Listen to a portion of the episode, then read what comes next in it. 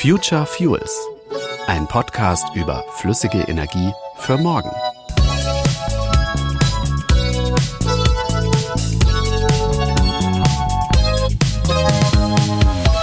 In den vergangenen Folgen unseres Future Fuels Podcast haben wir uns beschäftigt mit den Strategien, den Vor- und Nachteilen von alternativen Energieträgern wie synthetischen Kraftstoffen oder grünem Wasserstoff.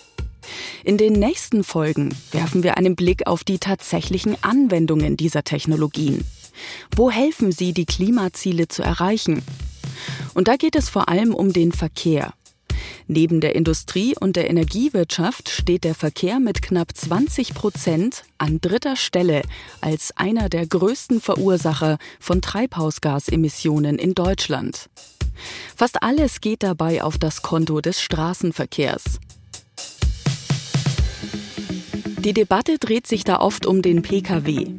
Aber ein Drittel der CO2-Emissionen wird von Nutzfahrzeugen verursacht. Also von den schweren Lkw im Fernverkehr, aber auch von Lieferfahrzeugen.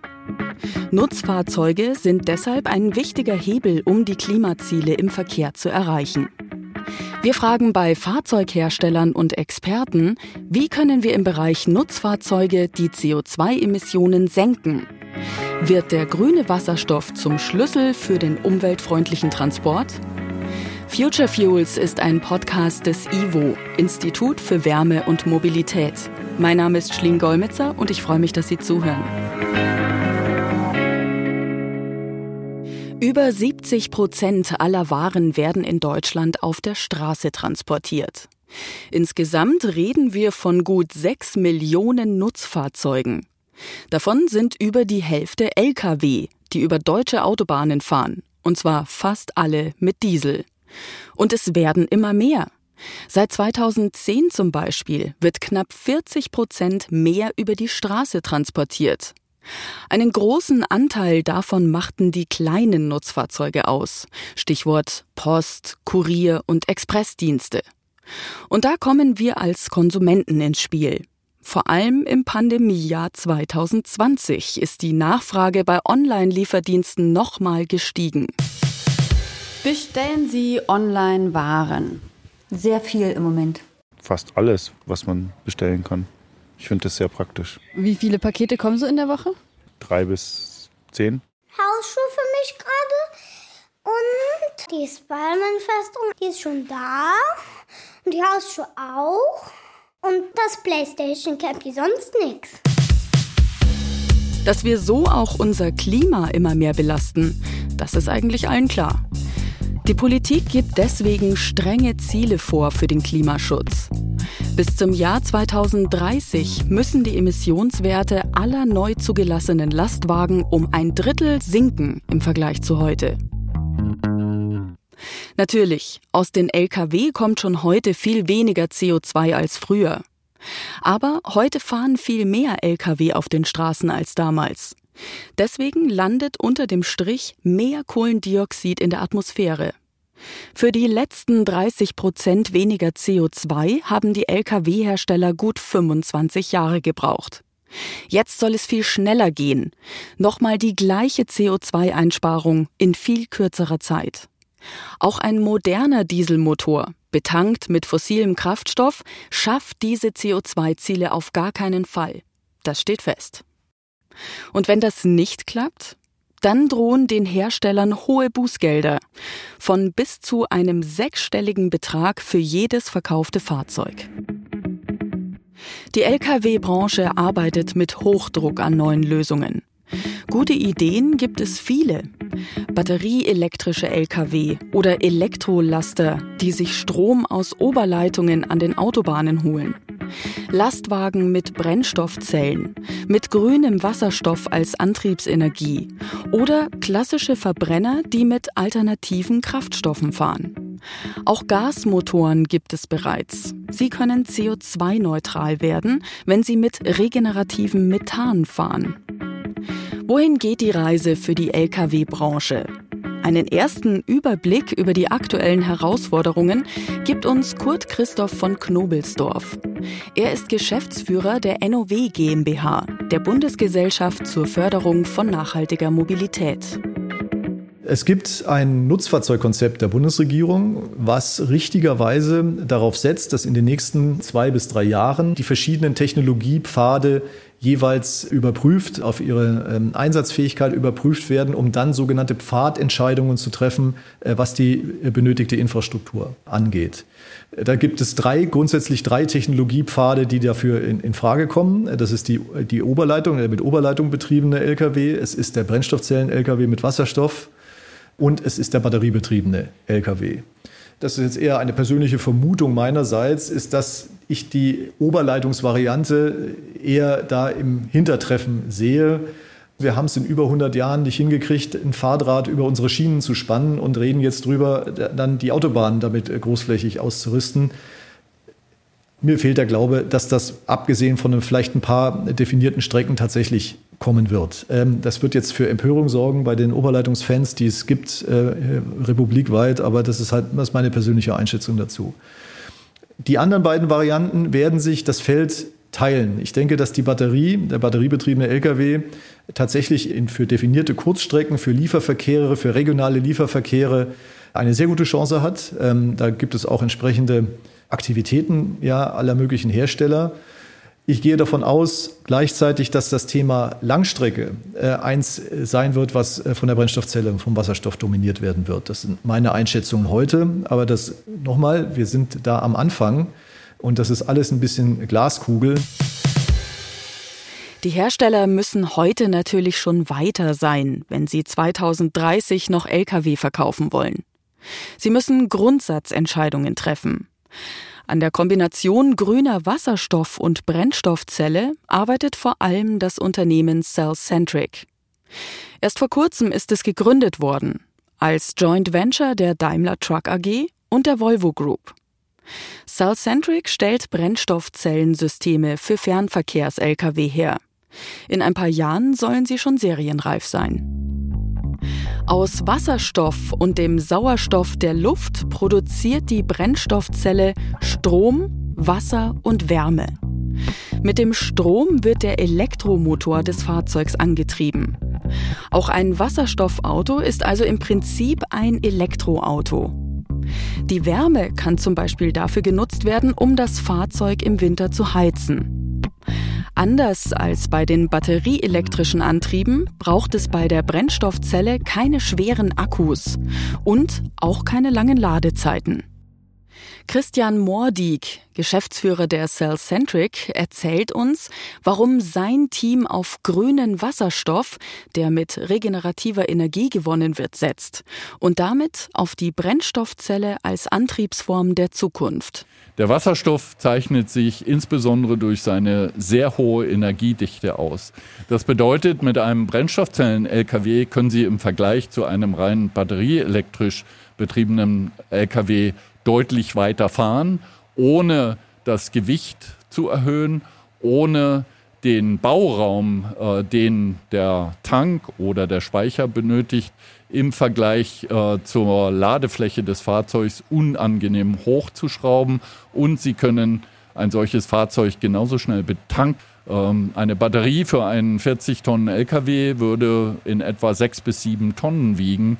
Und das ist in der Tat deutlich mehr als ein entsprechender Wasserstoffantrieb.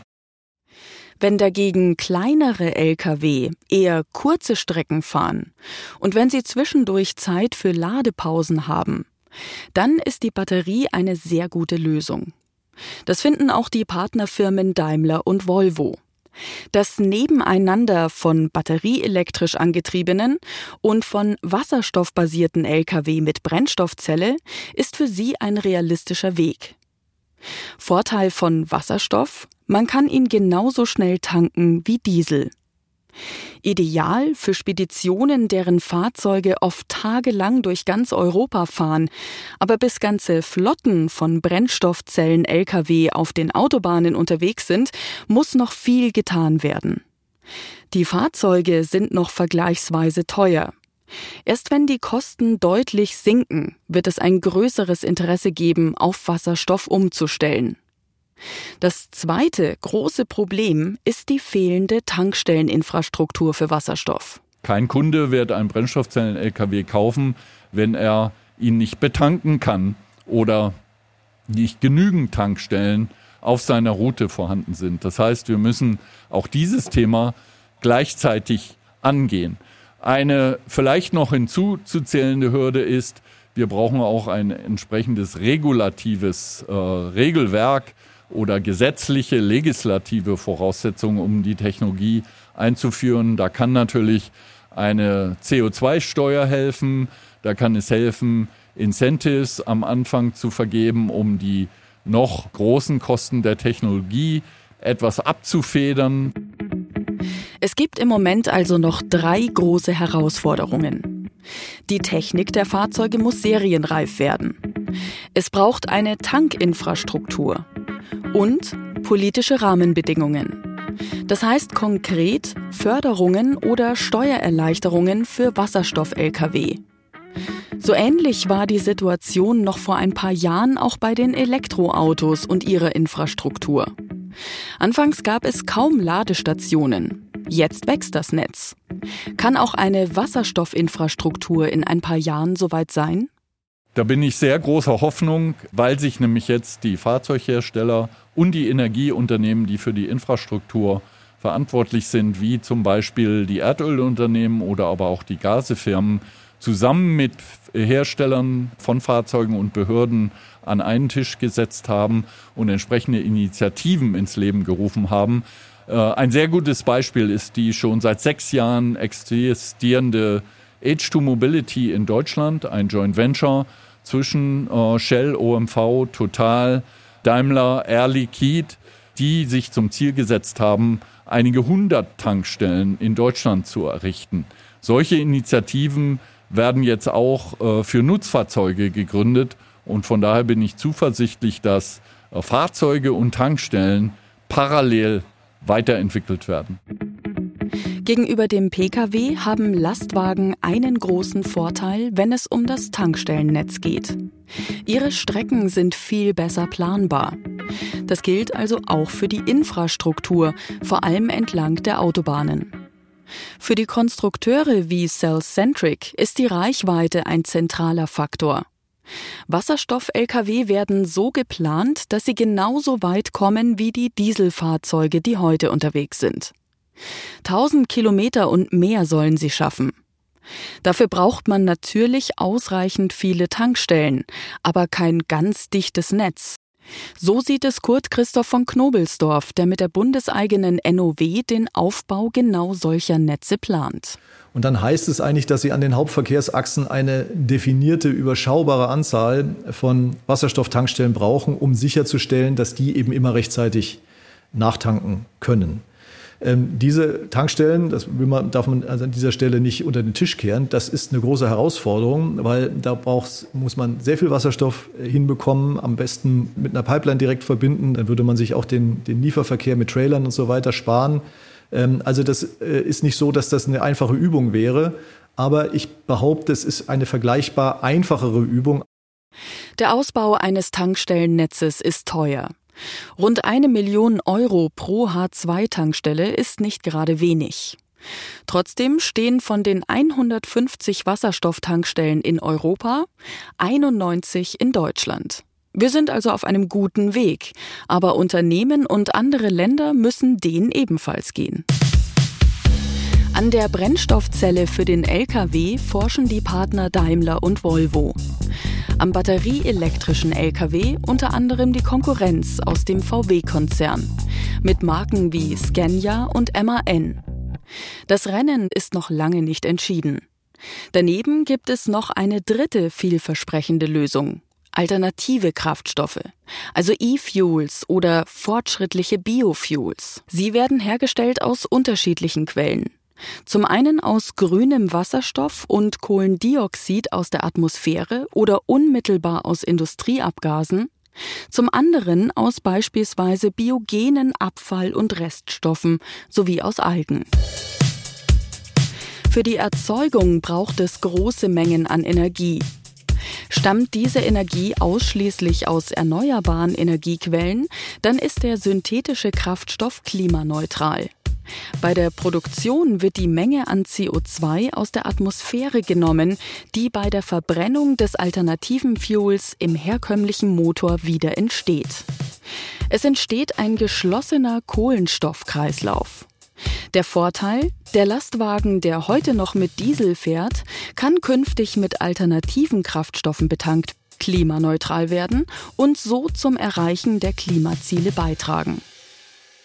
Manfred Eigner ist Direktor des Instituts für Verbrennungstechnik am Deutschen Zentrum für Luft- und Raumfahrt in Stuttgart und Koordinator der Forschungsinitiative Energiewende im Verkehr, kurz Beniver in der die Ergebnisse aus 15 technischen Forschungsprojekten zu nachhaltigen Kraftstoffen zusammengeführt werden. So sollen Empfehlungen und Handlungsoptionen für Forschung, Politik und Gesellschaft im Sinne einer umweltfreundlicheren Mobilität erarbeitet werden. Für dieses Ziel wird es mehr als nur einen Königsweg geben, sagt Manfred Eigner. Vorerst mal wird es eine Erprobung von all diesen Konzepten geben. Ich kann mir auch vorstellen, dass mehr als ein Konzept am Ende überwiegen, nämlich da, da gibt es unterschiedliche Anforderungen wieder. Nehmen wir mal die Stadt, die 100 oder 200 Busse hat, einen Busbahnhof, die kann dann natürlich sehr schön eine Wasserstofftankstelle in ihren Busbahnhof setzen. Also ein Depot mit einer Wasserstofftankstelle, diese Busse können sehr gut auf Wasserstoff umgestellt werden. Dagegen vielleicht ein, eine Spedition, die ihre LKWs durch ganz Europa schickt, die haben natürlich große Mühe, überall Wasserstoff zu tanken. Der Wasserstoff wird es zuerst einmal vielleicht in Deutschland geben, aber auch da nicht überall, aber nicht in Spanien oder in Polen. Das heißt, die werden sicher noch sehr, sehr lange Verbrennungsfahrzeuge fahren, wo sie alternative Kraftstoffe tanken, wenn sie zur Verfügung stehen. Und wenn sie nicht zur Verfügung stehen, tanken sie eben fossilen Diesel. Also auch hier gibt es unterschiedliche Anwendungsfelder, sodass ich glaube, dass auf sehr lange Zeit mehr als ein System bestehen wird abhängig von den spezifischen Anwendungen, gerade im Lkw-Bereich. Die Wahrheit liegt also sprichwörtlich auf der Straße. Genau wie beim Pkw-Verkehr gibt es nicht die eine Technologie, die alle Bedürfnisse erfüllen kann. Was muss dann also jetzt passieren, damit die hohen Klimaziele bis 2030 erreicht werden? Kurt Christoph von Knobelsdorf sieht die Rolle der Politik darin, einen optimalen Rahmen zu schaffen. Und er ist zuversichtlich, dass Unternehmen diesen Rahmen dann auch nutzen. Das Entscheidende ist eben, dass man an dieser Stelle die Dinge sich entwickeln lässt, beziehungsweise die Voraussetzungen dafür schafft, staatlicherseits, dass sich alle entwickeln können, sodass man dann eben sieht, was sich dann im Alltag tatsächlich dann durchsetzt. Man könnte noch ergänzen, in der Schweiz wo man überhaupt politisch keinerlei Vorgaben gemacht hat. Da haben sozusagen die Logistiker selbst, in diesem Fall ein Großhandelskonzern, hat sich sozusagen selbst der Sache angenommen und herausgekommen sind Brennstoffzellen-LKWs, äh, die mit Hyundai da gerade äh, Stück für Stück auf die Straße äh, gebracht werden. Also man darf bei aller akademischer Diskussion über Technologien nicht vergessen, dass es am Schluss Unternehmen sind, die die Fahrzeuge bestellen und einsetzen. Und die haben ihre eigene Kalkulationen, ihre eigenen Überlegungen, was das angeht. Das war Future Fuels zum Einsatz von Wasserstoff und anderen Antriebstechniken im Lkw-Verkehr. In den kommenden Folgen werden wir uns die wichtigsten weiteren Verkehrsmittel genauer ansehen. Den Pkw, den Zug und den Schiffsverkehr zum Beispiel. Wenn Sie wissen möchten, woher der grüne Wasserstoff als Antriebsenergie kommen soll, lesen Sie gern nach auf www.futurefuels.de/slash Wasserstoff. Dort finden Sie auch alle Folgen unseres Podcasts. Bis bald! Future Fuels ist ein Podcast des IWO, Institut für Wärme und Mobilität. Eine Einrichtung der deutschen Mineralölwirtschaft. Redaktion Olaf Bergmann, Kerstin Ketels, Rainer Diederichs. Konzept, Regie und Produktion Ikone Media. Weitere Informationen finden Sie unter www.futurefuels.blog.